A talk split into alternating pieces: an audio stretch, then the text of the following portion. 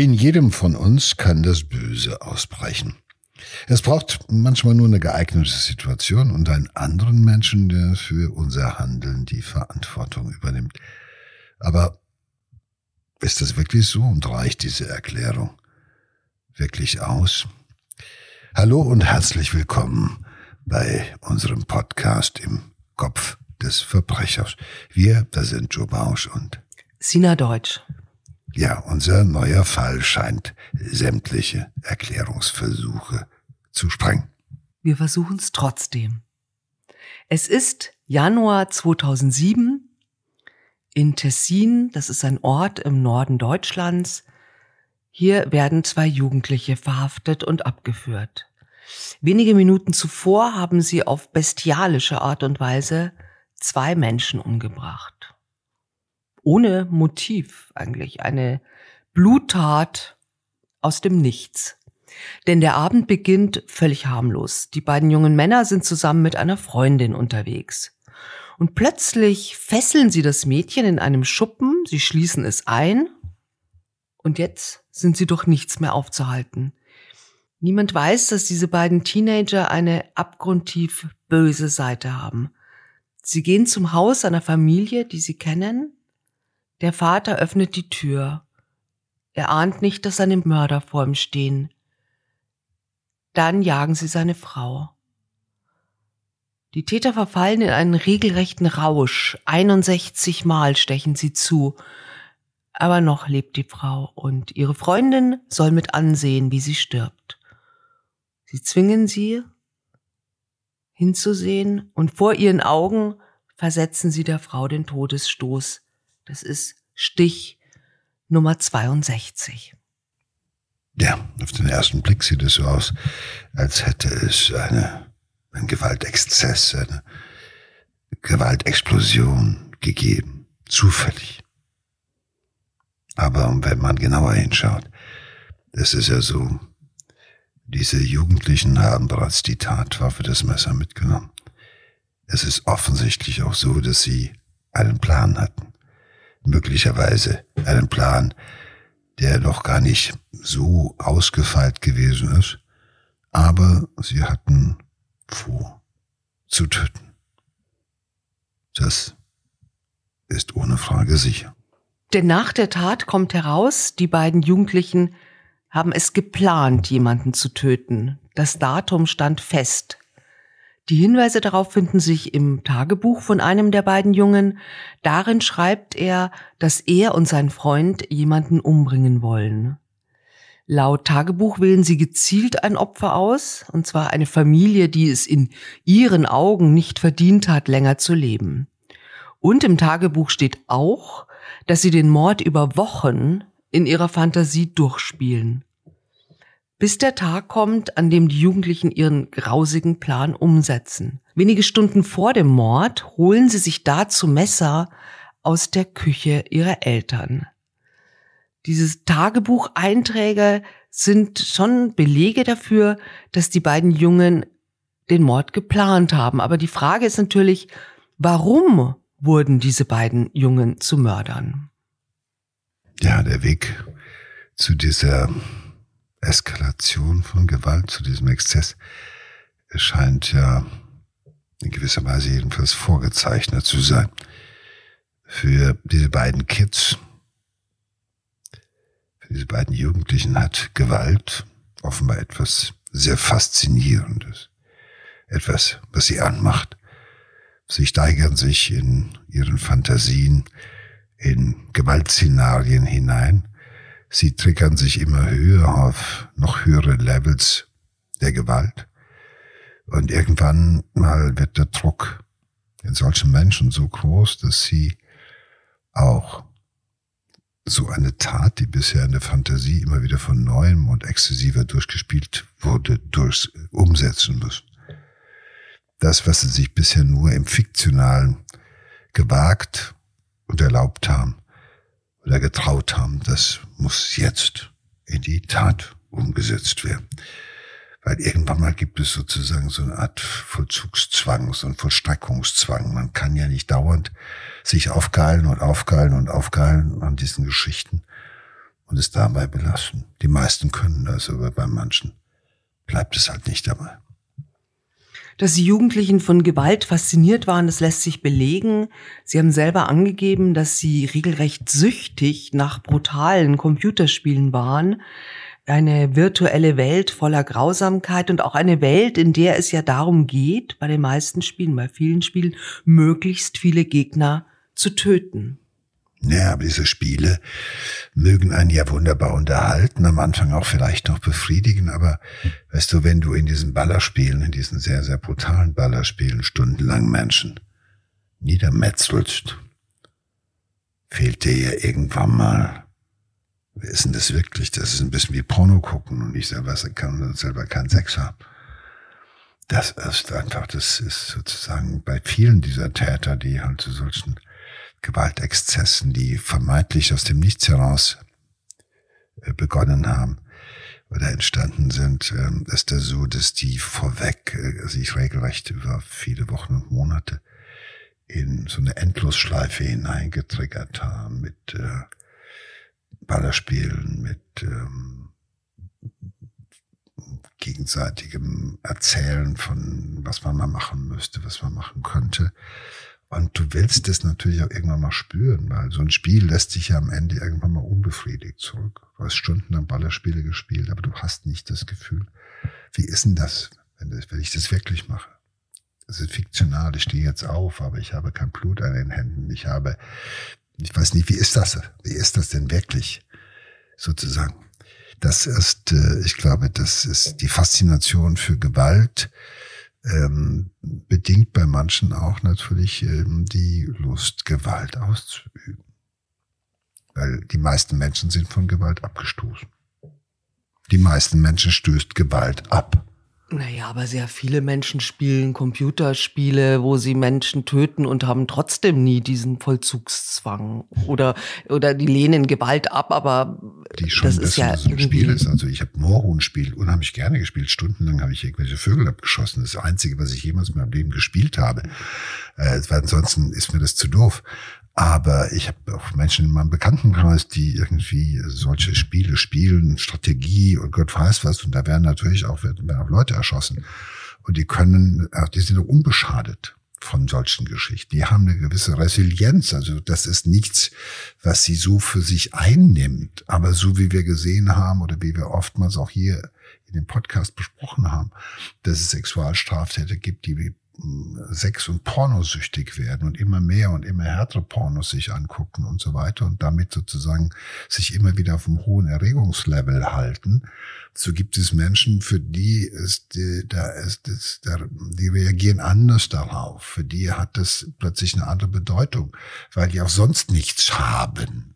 Stellen Sie die Leute, die ich kenne, die du kennst, die das machen, die sind ansonsten gefestigte Persönlichkeiten oder Personen, die irgendwo auch etwas haben, sondern das ist ein Spielchen, was ich da spiele. Aber das wird niemals, das, das geht nicht so tief rein, um es mal mit Udo Lindenberg zu be, be, beschreiben. Also es geht, das, das ist keine Kompensation für vieles andere. Es ist nicht so, dass ich denke, Ballerspiele äh, machen Menschen böse. Ich glaube nur, dass Menschen, die das Potenzial haben, die also sozusagen eine Störung ihrer Persönlichkeit haben und die dann äh, äh, damit zu viel sich beschäftigen, triggern damit ihre Bereitschaft zur Gewalt. So ist meine feste Überzeugung. Und ähm, das Schlimme ist, ähm, das genügt ihnen ja nicht. Das wäre ja toll, wenn es genügen würde. Es ist immer die alte Diskussion, die es früher schon gegeben hat, wenn es um Pornografie geht. Also in meiner Zeit in den 70er Jahren, als Pornografie aufkam, hieß es immer, Pornografie äh, macht die macht, erzeugt Sexualstraftäter. Die anderen haben gesagt, nein, das macht das Gegenteil. Genau das Gegenteil passiert. Es gibt, es gibt denen, die möglicherweise zu Tätern werden können, die Möglichkeit eines Ventils und hält sie davon ab. Die Diskussion läuft bis heute auch, was Pornografie anbelangt, die Diskussion läuft heute auch noch, äh, was Gewalt, äh, Ballerspiele und so weiter angeht. Äh, was ist, also wo ist, wo ist, was, was hat die Ursache? Ist das die Ursache von Gewalt oder wie muss man das sehen? Ich glaube, um es nochmal zu sagen, empfindliche Menschen, Menschen, die irgendwie in ihrer Entwicklungsgeschichte Schaden genommen haben, die Persönlichkeitsstörungen haben, die äh, im, äh, die sich dann noch vielleicht als, als ähm, gemeinschaftliche Täter gegenseitig anstacheln können, wo also keiner ist, der mal irgendwie auf die Austaste drückt, die sind gefährdet. Und die benutzen es auch in einer anderen Weise als 99 Prozent der anderen User von solchen Spielen. Da bin ich mir absolut sicher. Und das heißt, die haben, die entwickeln auch in diesen Spielen, sage ich mal, auch ähm, emotionale Bedürfnisse, die danach trachten, befriedigt zu werden. Die sind nicht durch das Spiel befriedigt, sondern die bekommen Emotionen und Bedürfnisse, die sie danach befriedigen müssen. Und das ist, glaube ich, ein bisschen die Methode, die man dahinter sehen muss, das Prinzip, glaube ich. Wissenschaftler vermuten ja auch, dass, ähm, dass Gewalterlebnisse in der Kindheit auch eine, ein Grund für spätere Gewalt und Brutalität sein kann. Naja, also auch das ist wieder eine, eine, eine zweiseitige Kiste. Ich meine, klar ist, äh, über 40 Prozent der Insassen von Gefängnissen, ja, ein Großteil der Gewalttäter haben selber in ihrer Kindheit äh, Vernachlässigung und Gewalt erlebt oder haben äh, in der Kindheit Väter gehabt oder Vorbilder, bei denen die Lösung von Problemen mit Gewalt sozusagen okay war das war legitimiert, das war okay.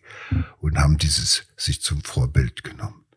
Es gibt aber genauso viele, die als Kind Opfer von Gewalt gewesen sind und von Vernachlässigung und von Missbrauch, die keine Mörder werden, keine Gewalttäter werden, ganz im Gegenteil, ordentliche, empathische, sympathische, freundliche Zeitgenossen. Also das ist nicht so, dass es immer das eine bedingt. Den einen schreckt Gewalt ab den anderen fasziniert sie und manche macht es so an, dass sie halt einfach davon so angestachelt werden, dass sie auch das erleben wollen.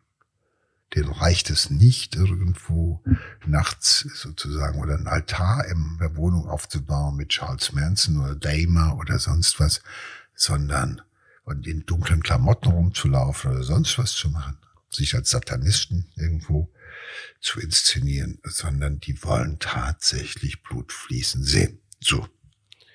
Ja, bei unseren Tätern trifft das nicht zu. Also ähm, sie sind unbeschadet geblieben von eigener Gewalterfahrung in der Kindheit oder Jugend. Das heißt, sie kommen wirklich aus liebevollen Elternhäusern. Die Eltern lehnen Gewalt ab. Es ist auch ein gehobenes Milieu. Also selbst haben sie diese Erfahrungen wohl, äh, hat man herausgefunden, nicht ähm, gemacht. Also das Elternhaus ist zumindest, würde ich mal sagen, nicht eine ausschlaggebende Erklärung dafür, dass die beiden ähm, zu Mördern wurden, könnte, könnte man denn sagen, na gut, wenn es das Umfeld nicht war, dann kann es ja nur angeboren sein? Na gut, es gibt eine ganze Reihe von Autoren, die sagen, äh, Genetik äh, works äh, im Sinne von 40 bis 60 Prozent äh, äh, liegt es an der Genetik. Äh, andere sagen, es liegt irgendwie am Elternhaus. Äh, es, äh, andere sagen, es liegt äh, an der Peer Group. Äh, es liegt an dem Umgang. Äh, ich glaube, äh, alles äh, kann zutreffen, muss aber nicht. Ähm, ich denke mal, ähm, in unserem Fall ist es so, dass es auch so etwas wie eine, ich nenne das mal Wohlstandsverwahrlosung gibt. Die kommen schon aus einem normalen Elternhaus. Die hm, haben keine eigene Gewalterfahrung gehabt, die haben auch keine Vernachlässigung gehabt. Die sind manchmal auch nur ähm, gestört. Ähm, und in einer gewissen, zum gewissen Prozentsatz, und das müssen wir uns immer wieder auch sagen, entwickeln sich halt in allen Schichten der Bevölkerung, entwickeln sich halt Menschen, die zu Psychopathen mutieren. Es gibt ein Prozent, zwei, anderthalb Prozent in der gesamten Bevölkerung und das geht durch alle Bevölkerungsgruppen hindurch, das darf man nicht vergessen. Und manchmal habe ich das Gefühl, es ist auch so eine Art Normvariante. Also sozusagen, es kann überall mal der Tag kommen, wo man so, wo man so, ich weiß ja auch nicht, wo mein Kind das her hat. Ich weiß gar nicht, warum der sich dazu entwickelt hat. Ähm, äh, es fehlen ähm, in der Biografie die üblichen ähm, Vorzeichen oder die üblichen Hinweise, was es hätte verursachen können oder so. Das fehlt. Manchmal ist es natürlich auch so, und das ist auch ähm, in vielen ähnlich gelagerten Fällen so, dass sich zwei, die irgendwie sich gesucht und gefunden haben, im wahrsten Sinne des Wortes, dass die beiden sich zusammentun. Und diese Konstellation ähm, macht's dann oft mhm. aus. Jeder alleine für sich hätte das nicht geschafft, hätte darüber vielleicht äh, fantasiert. Aber in der Kombination von ähm, ein oder zu, vor allen Dingen zu zweit ähm, äh, ist es dann etwas, da hat man das Gefühl, als würde ähm, ein blutiges Bündnis eingegangen. Das sind so wie, ich nenne das mal, wie so Blutsbrüderschaft. Ja, an dem, im, im anderen Sinne, im bösen Sinne. Sage ich mal, das ist manchmal auch das, was so eine Beziehung zwischen zwei Jugendlichen ausmacht dass so, dass sie sitzen zusammen, sie klucken zusammen, sie spielen gemeinsam diese Spiele, sie hängen zusammen ab, sie teilen diese ja doch furchtbaren Fantasien und sie teilen auch irgendwo auf einmal also auch das Bedürfnis, diese Fantasien in die Realität umzusetzen. Und es dauert dann eine Weile noch, äh, aber es ist äh, diese, diese, diese Emotionen, die damit verbunden sind, mit diesen Fantasien, wenn man die gemeinsam teilt, schafft das natürlich auch eine intime Basis, eine intime, es schafft eine Beziehung. Ja, Amokläufer, so Schulamokläufer haben das ja auch äh, ganz oft. Ne? Aber das sind meistens so Einzeltäter, das sind ja meistens Einzeltäter. Aber Gab es da nicht auch so äh, zwei, die immer zusammengesessen sind und dass sich das ausgemalt haben? Ne, das gab es einen Mord auf Rügen oder auf Usedorf oben. Da waren auch zwei Jugendliche. Ja, den, hatten wir, den hatten wir den auch haben mal, wir auch ne? schon gehabt. Ja. Die dann plötzlich also eine Freundin umbringen, mhm. die sogar die noch schwanger ist. Maria. Ja, das haben wir alles, das war auch ähnlich. Auch wo, wo man so, aber gut, die, das waren aber so soziale Dropout so ein bisschen. Ja. Die hingen halt rum, die hatten keine Perspektive. Aber die hier kommen ja aus, sage ich mal, gefestigten äh, bürgerlichen äh, sozialen Verhältnissen. Aber ich meine, niemand ist ähm, äh, niemand ist davor gefeit. Also ich glaube, das ist so etwas, wenn man keine andere Basis in sich hat, wo man seine Gefühle äh, wo man positive Gefühle drüber erleben kann. Wenn ähm, man ähm, ich meine, bei jedem von uns ist es so, wir können schon auch, ähm, wie sagen wir, eine gewisse Faszination für das Verbrechen haben oder das Böse. Das gucken wir uns an, aber wir möchten es nicht erleben.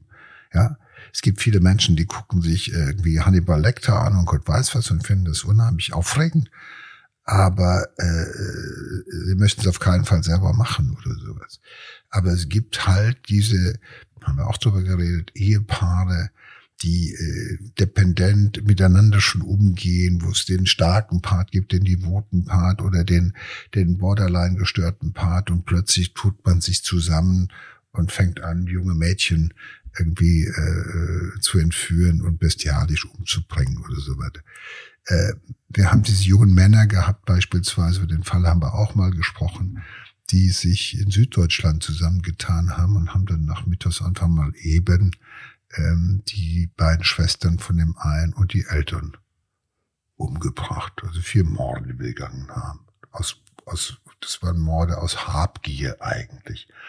Aber ich glaube, und das ist das Auffällige, wenn man so eine, wenn man Fälle anschaut, wo es äh, gemeinschaftliche Morde gab, also wo zwei gleich, fast gleichaltrige Jungs sich zusammengetan haben, um einfach mal zu sehen, wie ist das, wenn man jemanden umbringt. Dass da oftmals es so ist, dass es einen gibt, der das ein bisschen antreibt sozusagen, das ist so der Impresario, der Taktgeber und der andere, der versucht, dem hinterherzukommen und den noch ein bisschen sozusagen noch zu toppen, damit man in dieser seltsamen Freundschaft sich nahe kommt. Und wenn man dann genauer hinguckt, sieht man, dass die beiden für sich genommen eigentlich, also die sind, die gehören zusammen wie Feuer und Wasser, aber sie haben sonst kaum einen Freundeskreis, den sie regelmäßig bedienen, wo ein paar andere sind, sage ich mal, sondern das ist so eine langsames Selbst zurückziehen, so eine Isolierung auf diesen Kern, auf diese verschworene Gemeinschaft von zwei Leuten. Und diese Gemeinschaft, diese Freundschaft, auf diesem, die, die braucht sozusagen so ein Blutsopfer, wo man sagt, wir haben gemeinsam etwas getan. Was verbindet denn diese Freunde mehr als ein gemeinschaftlicher Mord oder sogar zwei? Was meinst du, wenn man in ihrer Umgebung ähm, Eltern, Lehrer, andere Freunde, wenn man diese Zeichen bemerkt hätte, ja, also sie hatten ja schon so Zeichen, äh, ihre Tagebucheintragungen, also Gewaltfantasien, auch so ein bisschen Größenwahn, der Wunsch nach Macht. Wenn man das rechtzeitig bemerkt hätte, hätte man das ähm, diese Tat verhindern können? Kann man so Jugendliche aufhalten? Ich denke schon, ich denke schon, aber dann muss man, ähm, dann muss man diese, ähm, äh, dann muss man es wieder schaffen, mit ihnen auch in Beziehung zu treten. Und das ist unheimlich schwierig, weil die haben sozusagen eine ganz eigenartige Beziehung zueinander. Und äh, oftmals äh, ist diese diese Beziehung zu dem Freund als besonders erlebt und es gibt ansonsten Rückzüge von den Eltern, Rückzug von anderen Freunden und so weiter. Das ist ja das, was uns dann irgendwann mal auffällt. Und ähm, das heißt, man muss wieder versuchen, sie äh, ähm, aus dieser in gewisser Weise selbst gewollten und inszenierten Isolation, in der sie sich hineingegeben haben, mit Ballerspielen und gemeinsam unterwegs zu sein, herausholen. Das ist nicht so ganz leicht. Weil, ich meine, es ist, dass Jugendliche, die Ballerspiele spielen und sowas machen, dass sie sich darüber Gedanken machen, wie das sein könnte, wie man einen Menschen umbringt oder das auch ein Dings schreiben, das ist ja nichts, was von Anfang an schon irgendwie ein gefährlicher Hinweis wäre. Aber ähm, ich meine, wie viele junge Männer in diesem Alter setzen sich hin und schreiben ihr Tagebuch hinein, äh, äh wer von der Nachbarschaft äh, möglicherweise kein Leben, äh, man, umbringen könnte, wo es äh, also der so, solche Fantasien aufschreibt. Ich habe das bei einigen äh, äh, Serienmördern erlebt, dass die halt einfach ihre Taten vorher schon sogar fast akribisch irgendwie aufgeschrieben haben, um sie dann später äh, genauso, möglichst genauso umzusetzen. Und äh, das gibt ja auch so eine Machtgeschichte, dass du irgendwie ohne dass du, ohne dass die Nachbarn ahnen, dass du schon längst ihren Tod beschlossen hast, dass du darüber sozusagen dich mit deinem Freund austauschen kannst. Die haben es nicht verdient und dann äh, triggert man sich Tag für Tag mehr in so eine, in so eine Situation hinein, in der es früher oder später eigentlich nur dazu führen kann, dass man dann tötet. Und dann fehlt es oftmals nur noch an dem Tatwerkzeug. Und heute ist natürlich so ein Messer. Das ist, ist ja leicht zu erreichen. Äh, bei manchen braucht es halt eben Waffen, die dann irgendwann mal die Gelegenheit suchen, an eine Waffe zu kommen. Oder die Eltern haben Waffen und der Schrank steht offen oder sowas. Das ist schon so etwas auch. Also was die hier da beschließen, die Tat hat ja so etwas wie so eine, wie so eine kleine Amoknummer. Also im Kleinen. Es geht halt nur, ich sag mal in Anführungszeichen, gibt's nur zwei Opfer. Aber überlegt ja mal der Wahnsinn, dass sie dieses, die Freundin erst gefesselt haben, überwältigt gefesselt haben und dann sagen, die soll sich das angucken. Dass sie wollten, dass die zuguckt.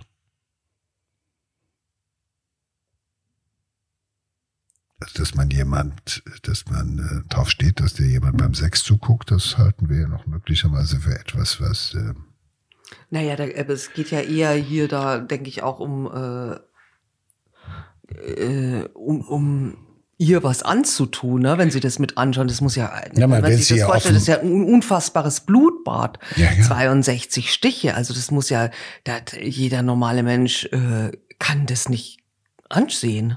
Ja, aber das heißt ja auch, dass sie äh, dann irgendwann mal die Tat, äh, ich weiß nicht, ob ich das so zu verstehen habe, dass sie die Tat unterbrochen haben, haben das Mädchen dann wieder aus dem Verlies geholt und haben gesagt, so jetzt guck dir an, jetzt äh, nochmal hineingestochen. Also wie immer sie es auch gemacht haben, aber offenbar gehörte das ja zu ihrer Gewaltfantasie dazu, dass sie dieses Mädchen, was gleichaltrig gewesen ist, dass sie das irgendwo erstmal quasi überwältigen und einsperren, dass sie dann diese, äh, ähm, diese das Ehepaar umbringen und anschließend wollen, dass die zuguckt, wie sie den letzten Stoß, den letzten schon länger, schon längst nicht mehr tödlichen Stoß setzen. Sie wollten, dass sie jemanden haben, der sie dabei sieht.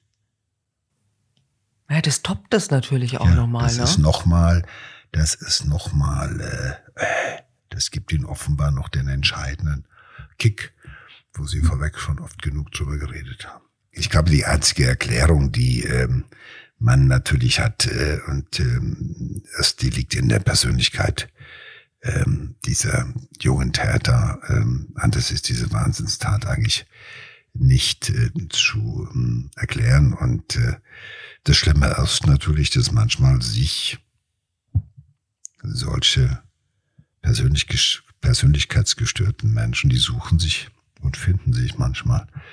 Und dann gibt es sozusagen verhängnisvolle Beziehungen. Da tun sich Leute zusammen. Äh, da ist keiner dabei, der sagt, stopp, hey, das ist Fantasie, okay, aber äh, machen wir nicht. Da ist keiner, der die Stopptaste für die Fantasie drückt oder sagt, äh, nein, ich mache da nicht mit. Es ist natürlich irgendwo, dahinter steckt das Bedürfnis nach Kontrolle. Das ist natürlich auch ein gewisser Größenwahn. Man erhebt sich über alle. Man will Macht spüren. Und wenn man sich diese Täter dann einzeln vornimmt und einzeln sieht, stellt man fest, dass es in der Regel irgendwie eigentlich Menschen sind, die riesige Defizite haben, große Probleme mit ihrem Selbstwert meistens haben, aber das hilft ihnen natürlich den Opfern auch nicht weiter. Ja, die beiden Jugendlichen wurden äh, zu Haftstrafen verurteilt. Die Akten in diesem Fall sind geschlossen, aber Ärzte und Wissenschaftler versuchen weiter herauszufinden, ob und wie man diese Tat und ähnliche Taten verhindern könnte. Aber ähm, es ist eine große Herausforderung, immer wieder mh, ah, nicht nur solche Taten zu erklären, sondern auch solche Täter zu behandeln, aussichtsreich zu behandeln. Das ist eine, ein großes Problem, weil wenn du in diesem Alter schon mit solchen Fantasien ah, unterwegs bist und dann auch noch mit solchen Taten auffällig wirst, da ist die Prognose im Hinblick auf das weitere Leben nicht ganz so günstig, kann ich sagen. Danke dir, Joe. Gerne.